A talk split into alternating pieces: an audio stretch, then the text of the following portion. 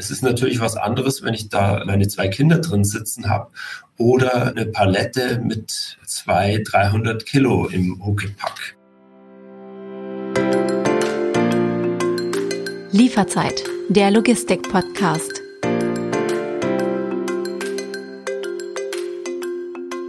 Willkommen zur zweiten Staffel von Lieferzeit, der Logistik-Podcast. Mein Name ist David Siems, ich bin Journalist aus Hamburg und ich spreche in jeder Folge mit meinen Gästen über die wichtigsten Themen aus der Welt der Logistik. Das Thema der heutigen Folge lautet, wie sieht das perfekte Cargo-Bike aus?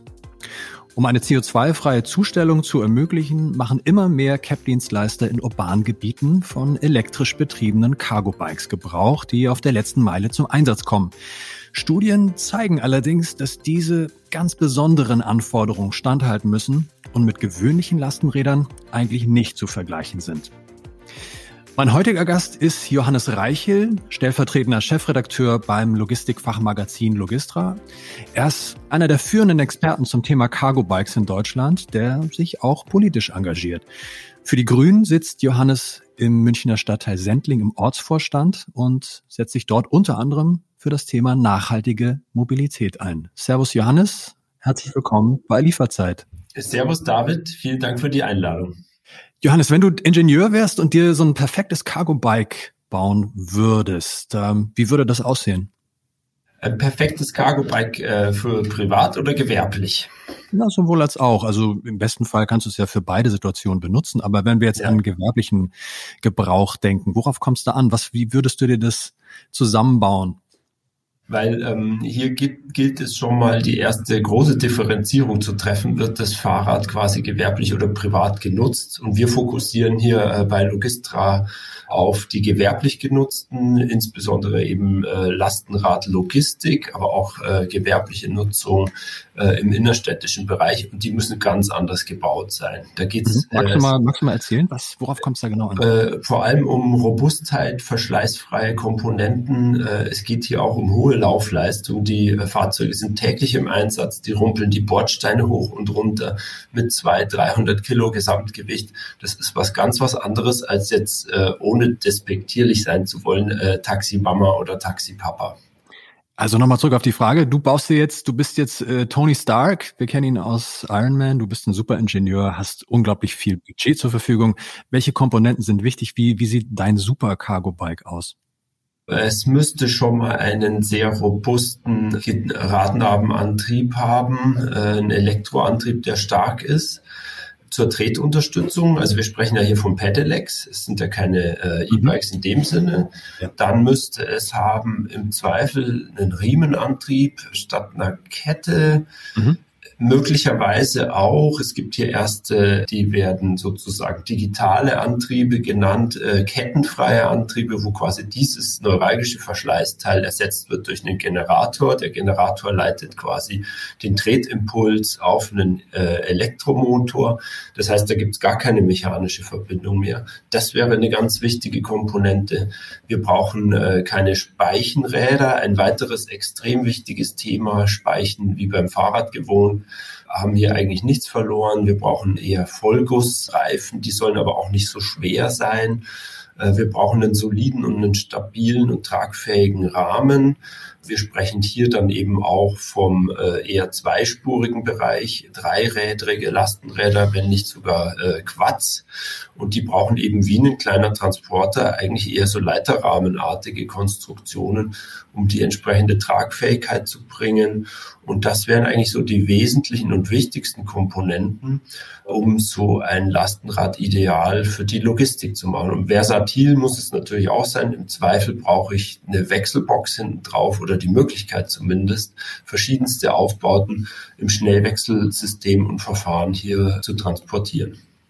Bevor wir auf die technischen Komponenten in dieser Folge auch nochmal detailliert eingehen wollen und werden, ähm, blicken wir mal kurz zurück. Ihr habt Ende September fand in Frankfurt am Main die zweite Konferenz des Radlogistikverbands statt. Äh, kurze Erklärung, wer kam dort zusammen und was waren eure Themen? Der Radlogistikverband äh, Deutschland ist noch ein recht junger Verband, muss man sagen. Er hat sich gegründet, um quasi auch die Interessen dieser wachsenden Radlogistikbranche zu kanalisieren und zu bündeln. Das war jetzt die zweite Konferenz der Radlogistiker. Die erste fand in äh, Berlin statt.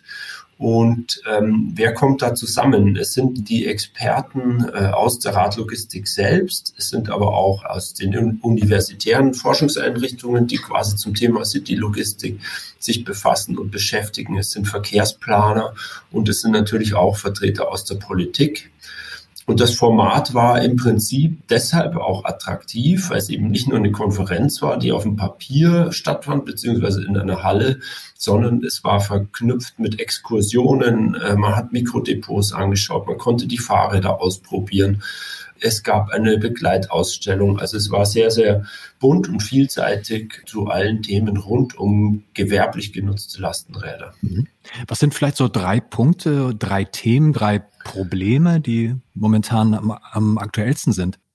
Wir haben schon drüber gesprochen, die Technik, äh, die mhm. dringend noch verbessert werden muss. Es ist zum anderen aber auch die ähm, essentielle Kombination mit Mikrodepots, Standorte zu finden weil äh, Lastenräder ohne Mikrodepot funktioniert nicht. Das ist quasi zwei Seiten ein und derselben Medaille.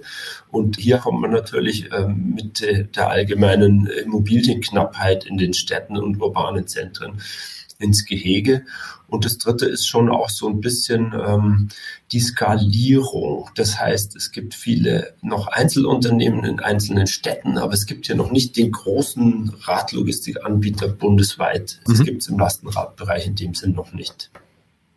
Ihr habt in Frankfurt am Main auf der Radlogistik Konferenz auch drei Hersteller mit dem Titel Cargo Bike of the Year ausgezeichnet, ohne zu werbig werden zu wollen. Aber was zeichnet diese drei Räder besonders aus? Wir haben den Preis in drei Kategorien vergeben. Das ist bei den Heavies, äh, die Königsdisziplin sozusagen, bei den Light Cargo Bikes und bei den Trailern, eben nicht zu vergessen. Äh, und um das Pferd oder den Drahtesel von hinten aufzuzäumen, äh, bei den Trailern ist eine sehr interessante Kategorie, weil man hier mit einfachen Mitteln in die Radlogistik einsteigen kann.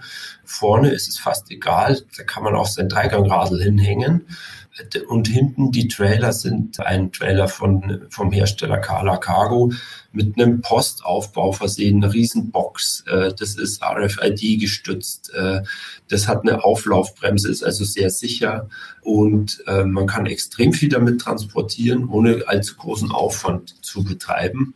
Ein weiterer Hersteller hier aus München hat es noch mehr auf die Spitze getrieben. Äh, die Trailer von hinterher, die sind äh, 18 Kilo schwer. Man kann damit aber äh, bis zu 90 Kilo transportieren. Super leicht, schön verstaubar. Bei den Light Cargo Bikes ist es sogar einem Hersteller gelungen, diesen Spagat zwischen privater Nutzung, dieses Lastenrad von äh, der Firma Chike gibt's privat wie auch gewerblich, äh, zu kombinieren mit einem Neigetechnikfahrrad, das sich einfach super easy vom Handling fährt und im Prinzip für ja so kleinere gewerbliche Aufträge, der eine Logistiker fährt, zum Beispiel Impfstoffe innerstädtisch, solche Geschichten. Ist ja eher leicht, ne? Also Impfstoffe. Sehr leicht, aber auch sehr empfindlich. Das heißt, äh, das Fahrrad ist gefedert, das hat eine Neigetechnik, da geht sozusagen der Fracht auch gut, da passiert äh, der Ladung nichts. Und ähm, das waren so Aspekte, äh, die wichtig waren. Bei den Heavies wiederum geht es tatsächlich darum, wie robust ist das Material. Und hier hat ein Fahrzeug gewonnen von der Firma Fovac, die aus dem Automotive-Bereich auch stammen. Im Prinzip eine Ausgründung oder Eingründung von einem Autozulieferer. Und das ist tatsächlich ein ganz kantiger Leiterrahmen eine Konstruktion, die fast anmutet wie ein kleines Auto mit Stoßdämpfer, Federn, Fahrwerk, wie man es richtig kennt und im Prinzip einen bärenstarken Antrieb und einer ja, zulässigen Gesamtgewicht bis 500 Kilo. Wenn wir uns den technischen Fortschritt anschauen und Cargo-Bikes immer motorisierter werden, immer mehr Komponenten bekommen, sprechen wir denn dann am Ende eigentlich noch von einem Fahrrad? Ja, das ist eine gute Frage und auch so ein bisschen die Gretchenfrage, die auch auf der äh, Konferenz oft gestellt wurde. Es gibt hier wirklich schon großkalibrige Cargo-Bikes, die fast schon anmuten wie ein kleiner Transporter, auch vom Design her, äh, mit geschlossenen äh, Kabinen, mit einem Scheibenwischer sogar und all diese Geschichten. Mir persönlich ist es so, auch in unserem Cargo Bike of the Year Wettbewerb waren uns dann am Ende die Bikes am liebsten, die immer noch ein Bike bleiben und die ein Fahrrad bleiben, wo man im Zweifel vielleicht auch ein bisschen im Wind sitzt, aber eine gute Übersicht hat, sehr schmal ist, um zwischen Pollern durchzufahren oder an, an einer Hauswand mal zu parken, auf dem Radweg auch mal zu fahren, wenn es gar nicht anders geht. Also wann ist ein Bike ein Bike? Äh, es muss einfach schmal und klein, es äh, muss die Vorteile des Fahrrads behalten. Wir dürfen nicht den Fehler machen, ähm, uns zu versteigen in Richtung kleiner Transporter. Jeder, der ein Cargo-Bike, ein gewerbliches Cargo-Bike, zum Beispiel von einer Paketlogistikfirma, wir haben es ja schon mal im urbanen Gebiet live gesehen hat, denkt ähm, auf den ersten Blick vielleicht ja auch eher an ein motorisiertes Mofa oder an ein kleines Auto als an ein Fahrrad. Jetzt hast du gerade erwähnt, es gibt einen Hersteller, der quasi gewerblichen und privaten Bereich miteinander kombiniert. Magst du noch einmal diese Unterschiede kurz erklären? Also ein Cargo-Bike, mit dem Eltern morgens ihre Kinder in die Kita fahren und äh, inwiefern unterscheidet sich das von einem Cargo-Bike im Cap-Einsatz? Also es ist vor allem die Haltbarkeit der Komponenten, äh, muss man sagen. Und hier konnte man auf der Konferenz auch sehen, äh, es ist im Moment noch so, es werden viele B2C, also aus dem Konsumenten-, Endkonsumentenbereich Komponenten noch verwendet, die wir auch kennen, die Shimano äh, XT, die SRAM, all diese Dinge. Äh, und die reichen dem privaten Anwender vielleicht die Bosch Motoren. Äh, das muss dann auch nicht so teuer sein für ein privat genutztes Lastenrad zum Beispiel äh, im einspurigen Bereich sehr beliebt. Diese Urban Arrows, die man mhm. sehr viel sieht, oder diese Backfeeds, ja. Babo-Fahrräder. Da tut's das, aber sobald quasi Gewicht ins Spiel kommt und viele Kilometer Laufleistung ins Spiel kommt, braucht man Komponenten, die deutlich robuster sind. Und das ist der Unterschied. Genau, hast ein paar Mal jetzt auch das Wort Komponenten benutzt. Äh, können wir das kurz mal so ein bisschen griffig, plastisch erklären? Von, ja. was, von, was für einem, von was für einem Material sprechen wir? Ich würde ja immer denken, als Ingenieursleihe, ja gut, man baut irgendwie diese Dinge aus Stahlrahmen oder vielleicht so einen Carbonrahmen oder wenn man ganz viel Geld hat, baut man die irgendwie in Titan. Wahrscheinlich wird es dann aber viel zu schwer. Also von welchem Material, von welchen Materialien sprechen wir eigentlich? Zum Beispiel die Reifen. Das ist ein Thema oder die, die Räder. Ein Thema, das Radlogistikern große Probleme gemacht hat in den Anfangszeiten, weil die Speichen ständig gerissen sind. Mhm. Äh, das heißt, hier verwendet man dann mittlerweile ist eigentlich fast Usus. Entweder Motorradreifen gleich oder noch besser geeignet sind dann Alu-Gussräder, mhm. die so fünf Speichen haben, aber eben keine äh, Einzelspeichen wie beim Fahrradreifen. Das ist schon mal ein wichtiger Punkt. Das andere sind die Bremsen. Es ist natürlich was anderes, wenn ich da meine zwei Kinder drin sitzen habe oder eine Palette mit zwei 300 Kilo im Huckepack. Das heißt, die Bremsbeläge müssen äh, anders gestaltet sein. Die Bremsscheiben müssen viel größer dimensioniert sein. Ich brauche Redundanzen. Ich brauche eine wirklich ähm, separate Handbremse, um das Fahrzeug dann zum Beispiel auch an, an dem Hang zu sichern. Mhm. Das sind ganz andere Belastungen, auch die äh, E-Motoren für die Tretunterstützung. Das reicht ähm, für den Einkauf, wo man vielleicht mal 50 Kilo dann vorne drin hat, aber das reicht nicht für 150 Kilo. Diese Motoren sind dafür dann nicht geeignet. Da braucht es andere, robustere und dedizierte Komponenten. Wenn du die ganzen Komponenten so aufzählst, das ist wahrscheinlich ja jetzt nur auch ein, ein erster Blick auf die Liste der Komponenten. Die ließe sich ja wahrscheinlich unendlich weiterführen. Ich habe so den Eindruck, dass die Ansprüche an die modernen Cargo-Bikes unheimlich hoch sind. Also ist das Cargo-Bike sowas wie eine eierlegende Wollmilchsau auf deutschen Straßen? Das Problem ist natürlich schon auch, wir haben es hier sehr oft mit jungen Unternehmen zu tun, mit Start-ups. Man muss sagen, da fehlt dann auch am Anfang noch die Finanzkraft. Die versuchen also Stückzahlen zu bekommen, indem sie möglicherweise Privatkunden und Gewerbekunden äh, gleichermaßen bedienen. Das kann man aber letzten Endes nicht erfolgreich tun, weil dieser Spagat technisch zu groß ist. Jetzt besteht die Kunst darin, Fahrräder ja, auf die Räder zu stellen, auf die Beine zu stellen, ähm, die sozusagen skaliert werden können, damit sie nicht zu teuer sind und ähm, im Prinzip trotzdem fürs Gewerbe geeignet sind. Und ähm, das ist die große Kunst. Deshalb kommen hier jetzt auch immer mehr Anbieter aus dem Automotive-Bereich. Viele Zulieferer haben jetzt entdeckt, ach, da ist ein Boom, da ist ein Trend. Wir haben auf der ähm, anderen Seite durch die Transformation hin zur Elektromobilität äh, immer weniger Auslastung äh, durch mechanische Komponenten und Produktion für Verbrennermotoren. Wie können wir das ausgleichen? Lasst uns das doch mal probieren. Wir haben das ganze Know-how hier, war auf der IAA auch ähm, zu besichtigen, war auch auf der Lastenradkonferenz zu besichtigen. Viele Autozulieferer entdecken das Lastenrad, nutzen ihre Fahrwerkskompetenzen und ihre automotiven Kompetenzen in Sachen Skalierbarkeit, um hier wirklich auch mit Finanzkraft ins Gewerbe zu stoßen. Wenn du den Automotive-Bereich äh, erwähnst, dann wäre das eigentlich eine schöne Überleitung zu einem kleinen Spielchen, was ich nämlich mit dir machen würde. Echt jetzt? Unglaubliche Logistikgeschichten. Wie funktioniert dieses Spiel? Ich werde dir drei vermeintliche Fakten aus der Welt der Logistik vorlesen und ich würde dich bitten, um mir zu sagen, ob die stimmen oder ob das völliger Schmuh ist. Hier kommt die erste Geschichte. Das erste Umzugsunternehmen weltweit, das ausschließlich mit Cargo-Bikes arbeitet, kommt aus Wellington, Neuseeland. The Moving Bikers organisieren seit 2019 innerstädtische Umzüge in den Städten Wellington, Christchurch und Dunedin und wurden in diesem Jahr von Premierministerin Jacinda Ardern mit dem Sustainability Award of the Year ausgezeichnet. Wahr oder falsch? Das kann ich mir durchaus vorstellen. Magst du ein bisschen ausführen, warum? Was, was, was glaubst du, warum das wahr sein könnte? Ja, also man kennt ja die äh, neuseeländische Ministerpräsidentin, die ja sehr offen ist für solche Sachen. Insofern erscheint sie mir schon, quasi schon von hinten aufgezäumt, vom Ergebnis her betrachtet, als nicht unplausibel. Und dann ähm, ist es natürlich so, dass es auch in Deutschland hier schon äh, Unternehmen gab, die quasi sich daran versucht haben, Umzüge mit dem Lastenrad zu organisieren und organisiert zu bekommen. Also es ist jetzt nicht so abwegig und nicht so absurd. Wir können es mal auflösen. Jacinda Ardern ist natürlich sowas wie ein Superstar, ne? wie man sagt, die Premierministerin von Neuseeland.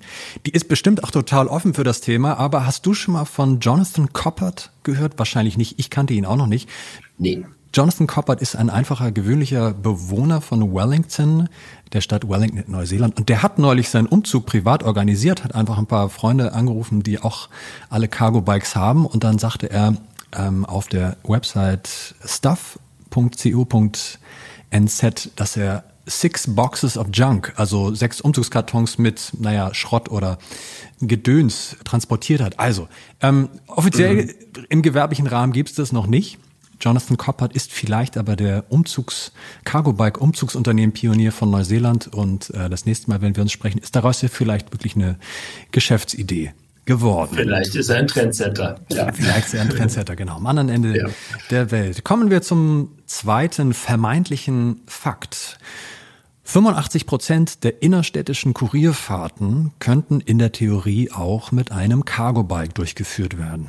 In Hamburg stehen Autofahrerinnen und Autofahrer über das Jahr gerechnet insgesamt 45 Stunden im Stau und landen damit auf Platz 6 in Deutschland.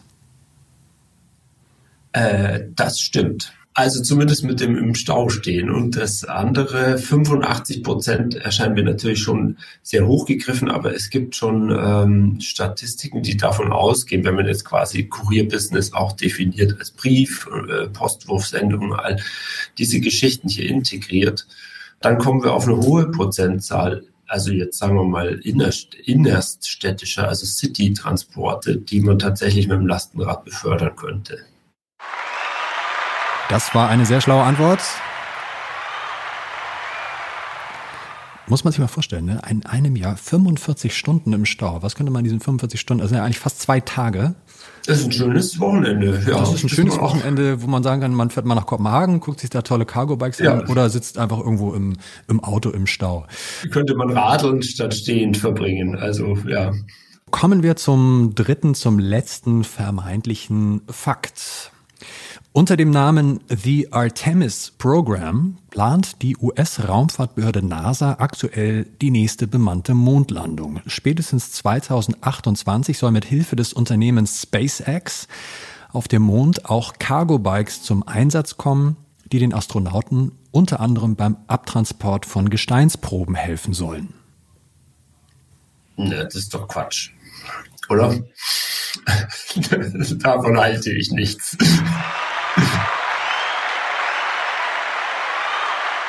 Der Experte hat gesprochen, der Experte hat ein richtiges Bauchgefühl und auch einen richtigen, vernünftigen Verstand. Das ist natürlich Quatsch. Hinter SpaceX, da gehen bei dir vielleicht auch die Glocken hoch, ah, dann kennt, kennt man noch irgendjemanden, da steckt Elon natürlich. Elon Musk, ja. Genau, Elon Musk steckt, ja. steckt dahinter. Der hat schon ein Auto äh, in den Orbit geschossen mit David Bowie Musik.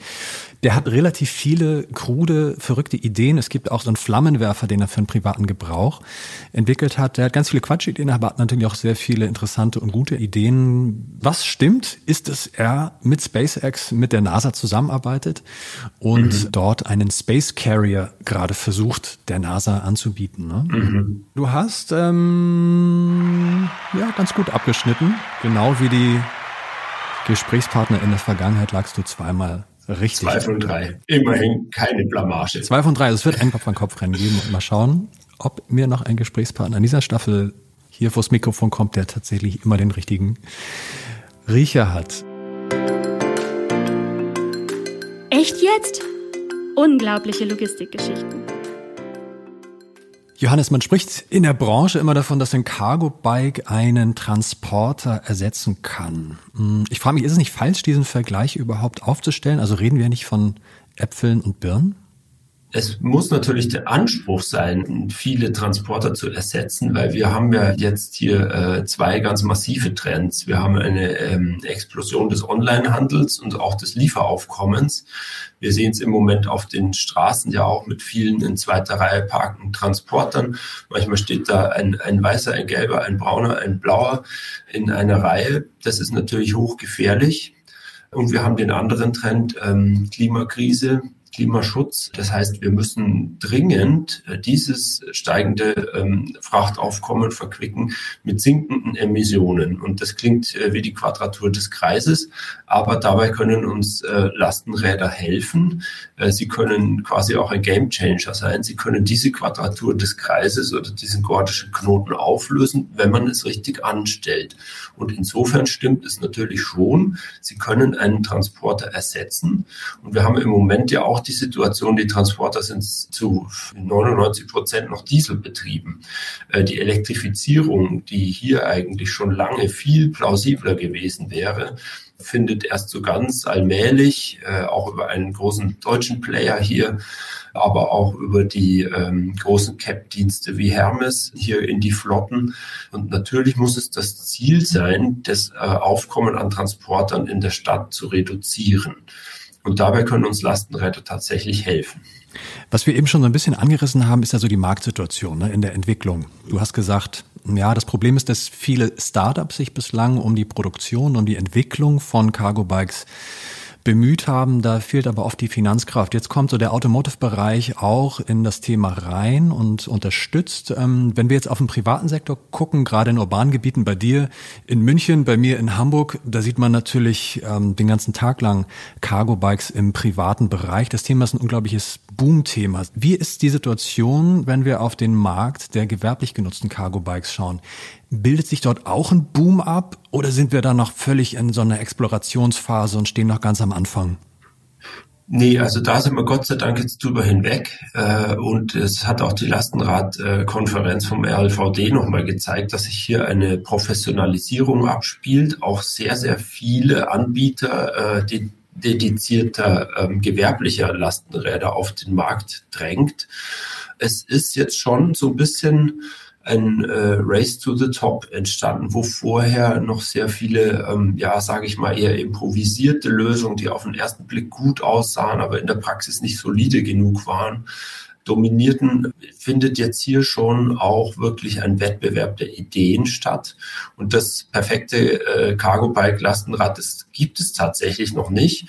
Aber es gibt immer mehr, äh, die quasi diese Komponenten vereinen, die ich eingangs auch erklärt und er erwähnt habe und die auch, was für den gewerblichen Bereich extrem wichtig ist, die das Ganze koppeln mit Leasingangeboten, weil die Fahrräder am Anfang irrsinnig teuer sind wegen geringer Stückzahlen. Äh, man braucht hier Leasing, man braucht den Service, man braucht wie bei Nutzfahrzeugen irgendwie eine Werkstatt, die sich kümmert, wenn was ist.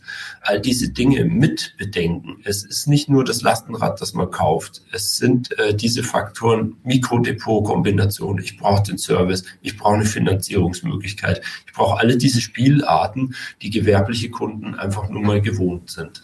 Du sagst, wir sind über diese Phase der oder wir sind über diese Explorationsphase eigentlich hinweg. Ich lese trotzdem immer noch von naja, gewissen Testphasen, Paketdienstleister XY macht jetzt ein Pilotprojekt und dort eine Testphase mit Cargo Bikes. Woran liegt es denn, dass manche Modelle anscheinend nicht den Anforderungen des Marktes genügen?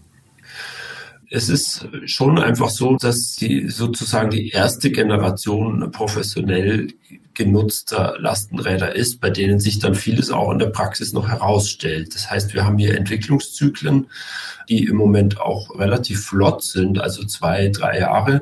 Da finden schon ganz massive Verbesserungen auch an den Modellen statt, teilweise auch äh, schon zweite Generation Modelle. Äh, wenn ich hier an einen Anbieter denke, der auch bei Hermes im Einsatz war in Hamburg, die Firma Reitel äh, bringt bald schon ihre zweite Generation ihres professionellen Cargo Bikes auf den Markt. Also hier haben wir jetzt schon ähm, eine Beschleunigung der Innovationszyklen, wie man sie auch aus dem Automobilbereich kennt. Und insofern muss ich sagen, wir haben auch keine, keine Zeit mehr für Pilotprojekte. Man muss ja sagen, der Klimawandel ist, die Klimakrise ist so drängend, ist so virulent geworden. Wir brauchen jetzt sofort Lösungen. Und äh, wie hieß es, not just another äh, pilot project. Darüber äh, sind wir hinaus und äh, das können wir uns auch nicht mehr leisten, hier noch lange herum zu experimentieren. Wie das Ganze aussieht, habe ich mir mal angeschaut in Stuttgart bei Hermes, wo Cargo Bikes zum Einsatz kommen. Ob Hermes dort noch in der Pilotprojektphase ist oder vielleicht sogar ein, zwei, drei Schritte weiter.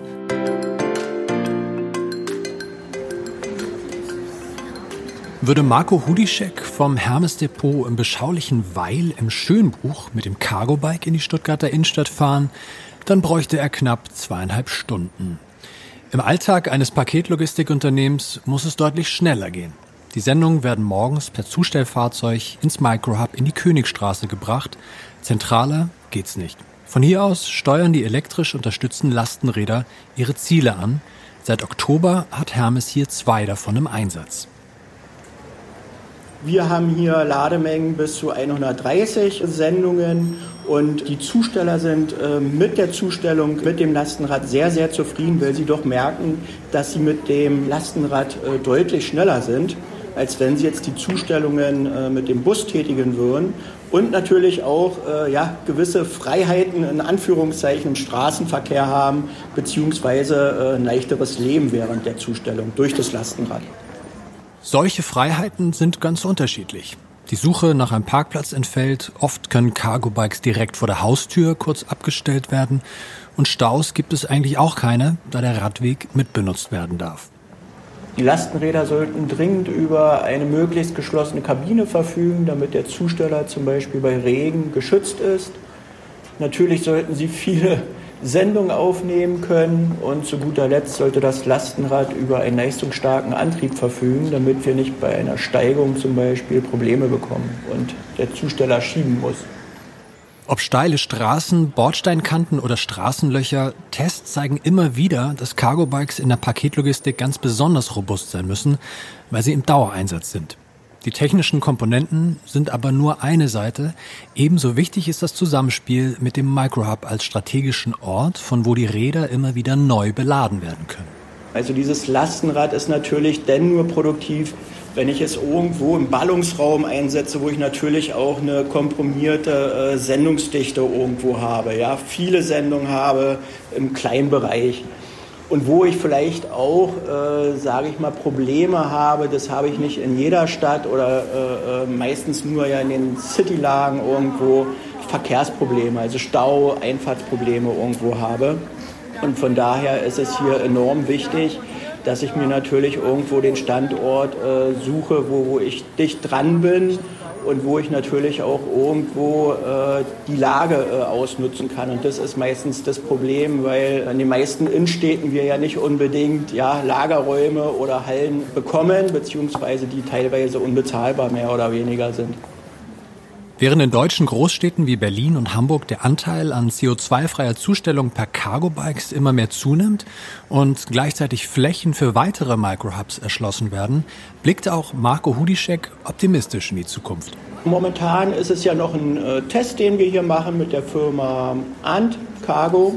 Und wir sind aber bereits in den Planungen oder unsere Wunschvorstellung ist es hier natürlich, ähnlich wie in Berlin, die äh, Stadt Stuttgart mehr oder weniger umzustellen. Und von daher ja, wird es so sein, dass wir wahrscheinlich dies noch weiter ausbauen, Anzahl der Lastenräder weiter ausbauen, aber auch in Kombination mit E-Fahrzeugen hier die Zustellung dann tätigen werden.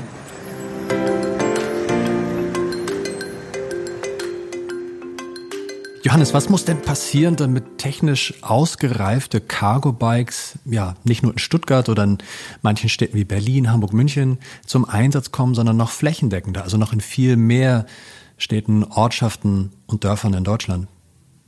Ganz essentiell wäre, dass wir Standorte erschließen für Mikrodepots. Und das muss jetzt noch nicht mal irgendwie ein neuer Standort sein. Es geht ja auch um die Umnutzung vorhandener städtischer Infrastrukturen. Es gibt äh, in, in Düsseldorf zum Beispiel war ein spannender Ansatz. Kaufhäuser sind immer weniger en vogue. Die Leute bestellen online. Auf einmal werden äh, Kaufhausflächen frei. Mhm können unter Umständen genutzt werden für innerstädtische Mikrodepots, also Umschlagplätze, von denen aus die Lastenräder dann sehr plausibel in die Quartiere liefern können. Wir können ähm, an Garagen denken, äh, Tiefgaragen denken. Wir brauchen ganz dringend hier vor allem eben Stellflächen für Mikrodepots. Das ist sozusagen die äh, Conditio sine qua non. Ähm, äh, ohne die Lastenradlogistik nicht skaliert aufgesetzt werden kann. Und dann kriegt man das ins Rollen. Ja, buchstäblich ins Rollen. Ich höre da eine latente Forderung heraus, auch ähm, dass Paketlogistiker auch proaktiv auf den Einzelhandel zugehen oder auf den darmenden Einzelhandel, der quasi aus seinen Flächen raus muss, dass, der, dass die Paketlogistikfirmen da offensiver auch diese Flächen bespielen sollten mit Microhubs? Ja, also es, es gibt auch schon ähm, Kooperationen zum Beispiel zu Einzelhändlern, wo äh, der Aspekt ist, wie können wir den Einzelhandel überhaupt wieder beleben oder auch äh, aufrechterhalten. Und da ist natürlich auch der Clou, dass man zum Beispiel Lieferdienste mit dem Lastenrad anbietet für die Kunden als zusätzlichen Service. Das heißt, man kann durchaus äh, im Shop bestellen, lässt sich das dann binnen ähm, zwei Stunden zum Beispiel nach Hause liefern und eben auch nachhaltig liefern. Also das Lastenrad kann hier auch dazu beitragen, dass man dem Einzelhandel ein Überleben ermöglicht. Und auch das ist möglich. Es gibt auch erste Projekte, in denen quasi frei gewordene Ladenflächen als so eine Art Mini-Paketzentrum, aber jetzt attraktiver Art äh, mit Kaffeetheke und ein bisschen Aufenthaltsraum, Aufenthaltsqualität genutzt werden, wo die Leute dann äh, ihre Sachen auch abholen und die zugleich auch als Cargo-Bike-Depot dienen. Also hier sind viele Möglichkeiten, wo man sagen muss, nicht das eine oder das andere, sondern ähm, viele Nuancen dazwischen sind möglich. Und es muss auch nicht immer der Einzelhandel sein. In einer vorangegangenen oder in einer früheren Folge von Lieferzeit der Logistik-Podcast habe ich mit Karen van der Linde gesprochen von der Hochbahn Hamburg, die eine Fläche angemietet haben einer ehemaligen Sparkasse im Hamburger Zentrum und diese Fläche auch als Microhub genutzt wird von mehreren äh, Paketlogistikfirmen und die von dort halt mit Cargo-Bikes im innerstädtischen Bereich in St. Georg in verschiedenen Stadtteilen die Menschen mit Paketen beliefern. Letzte Frage von mir. Welchen Trend siehst du, welchen Trend wünschst du dir, wenn wir über das Cargo-Bike der Zukunft sprechen? Wenn wir mal 10, 20 Jahre in die Zukunft schauen, was, was würdest du dir da wünschen? Das Cargo Bike der Zukunft. Also viele Elemente davon sind schon vorhanden. Also es ist ähm, zum Beispiel, wir kennen aus dem Lkw-Bereich ähm, die Container, der Seekontainer, der im Prinzip ein weltweites Erfolgsmodell ist. Eine Standardisierung hier hinzubekommen, auch bei Lastenrädern, wie es auch schon Ansätze gibt. Die Firma äh, Ono beispielsweise, die bei Hermes auch im Einsatz sind, die das mit den Wechselboxen probieren, äh, die auch auf eine Standardisierung drängen. Wenn wir dahin kämen, dass es standardisierte Boxen, Koffer, äh, Systeme gäbe, äh, die auf alle möglichen Lastenräder dann passen, das wäre schon mal ein ganz wichtiger Punkt für die Zukunft, den ich hoffe, dass wir in den zehn Jahren auch erreicht haben werden. Und dann ist es natürlich so, das Rad wird quasi nicht neu erfunden. Wenn wir uns Bilder aus den 1910er Jahren anschauen, äh, da waren Städte, München, Berlin, alles noch voller Lastenräder. Das heißt, wir äh, wiederentdecken eigentlich ein Transport- und Verkehrsmittel, das eigentlich schon damals sehr clever war, das nur in Vergessenheit geriet äh, vor lauter Ölboom und Fossilrausch, dem wir uns da letzten Endes hingegeben haben. Aber wir waren da schon mal. Das heißt, ein Plädoyer ist vielleicht auch auch so ein bisschen äh, zurück in die Zukunft und die Wiederbesinnung auf das, was wir früher schon mal besser gemacht haben. Wir waren auch schon mal bei der Elektromobilität äh, um die Jahrhundertwende, bis sich dann äh, die Weichen in eine andere Richtung gestellt haben. Also es geht schon darum, die Sachen auch aus der Vergangenheit ein bisschen zu lernen, sich die guten Sachen rauszupicken und modernisiert mit in die Zukunft zu transportieren, im wahrsten Sinne des Wortes.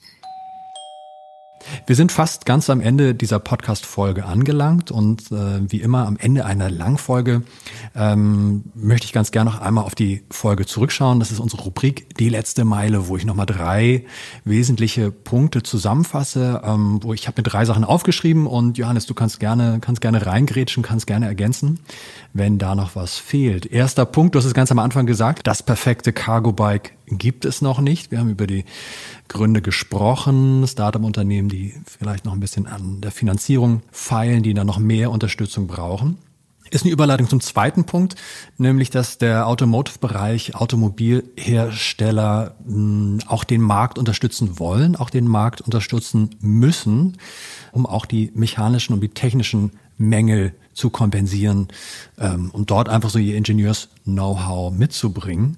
Und den dritten Punkt, das finde ich ist ein sehr tröstlicher, ein sehr optimistischer Blick auch in die Zukunft, nämlich Cargo Bikes können ein echter Gamechanger sein und können so ja diesen gordischen Knoten lösen. Wir haben das Problem durch Corona verstärkt oder das Phänomen, dass wir extrem gesteigerte Sendungsvolumen haben. Immer mehr Menschen bestellen sich ihre Artikel nach Hause. Es gibt immer mehr Lieferverkehr auf den Straßen.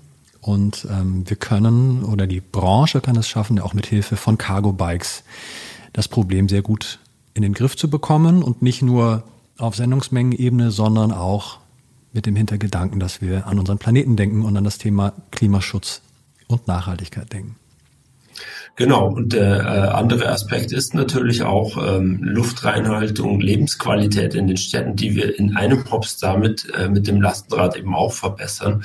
Und das ist natürlich ein ganz riesiger Aspekt, der weniger Platz, den wir dadurch brauchen. Die Emissionen, ein Fahrrad ist auch ein freundliches Verkehrsmittel, das nicht als Bedrohung wahrgenommen wird.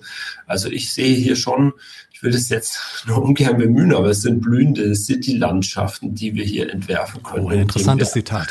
Auch, auch wirklich mal richtig aufräumen im Stadtraum. Dazu gehört dann natürlich aber auch, dass wir eine Lastenradinfrastruktur brauchen. Ein weiterer sehr wichtiger Punkt. Diese großen Fahrräder müssen Parkflächen bekommen, Ladezonen bekommen. Wir müssen die auch auf der Straße fahren lassen können. Das äh, muss alles einhergehen mit einer kompletten Verkehrswende in den Städten, in denen wir letzten Endes vom motorisierten Individualverkehr, vom Pkw auch wegkommen. Ich würde vorschlagen, dass wir uns vielleicht in ein, zwei Jahren nochmal sprechen und dann machen wir einen kleinen Vergleich, ob wir schon blühende City-Landschaften haben. Johannes, vielen Dank bis hierhin. Wenn Sie weiterhören wollen, wenn Sie weiter interessiert sind an den Themen beziehungsweise an den Themen Cargo Bikes, dann empfehle ich Ihnen natürlich unsere ältere Podcast-Folge mit dem Titel CO2-freie Zustellung. Diese Rolle spielt das Lastenrad für die Paketlogistik. Mein Gesprächspartner ist dort Martin Schmidt vom Radlogistikverband. Und eine andere Folge kann ich Ihnen auch sehr ans Herz legen, und zwar, wie nachhaltig ist die Logistikbranche mit Professor Dr. Ralf Bogdanski. Von mir bleibt noch der Wunsch, bitte abonnieren Sie Lieferzeit. Ich würde mich sehr freuen, wir würden uns sehr freuen. Lieferzeit gibt es überall dort, wo es Podcasts gibt, bei jedem Streaming-Anbieter. Johannes, vielen Dank nochmal und bis zum nächsten Mal. Gerne geschehen. Vielen Dank für die Einladung.